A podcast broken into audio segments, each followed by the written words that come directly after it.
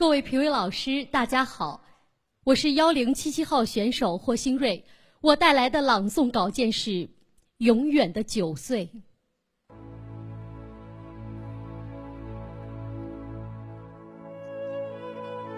你瘦骨嶙峋，却挑着一颗大大的脑袋，令所有见到你的人都心生怜情。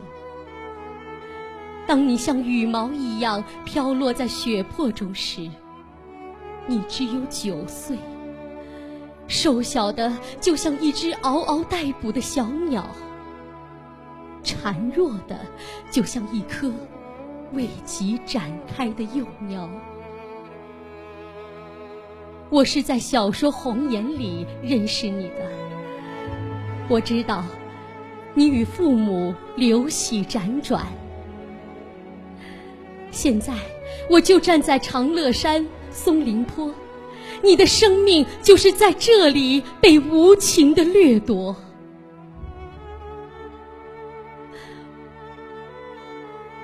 现在，抚摸着你的雕像，看着你瘦弱的臂膀和瘦弱的脚趾。我实在想不出刽子手将冰凉的匕首插进你胸膛的理由。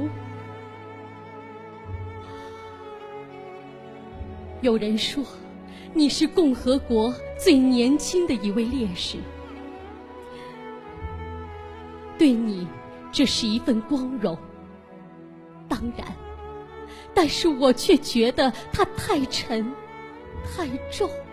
你是一个孩子啊！以你九岁的生命，难道应该承受如此之重吗？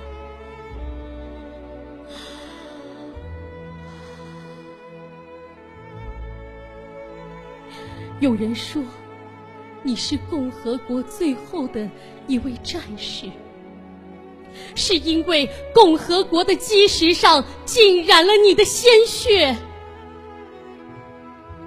然而，就是因为这样纯洁、这样殷红的血，让无数人知道了什么是自由，什么是人道，什么是尊严，什么是理想和信念。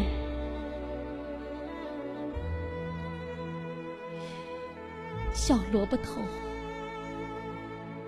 没有人知道你的大名是宋振中。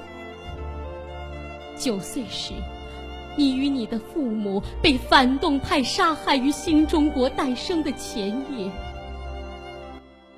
你的生命终结于九岁，也升华于九岁，灿烂于九岁。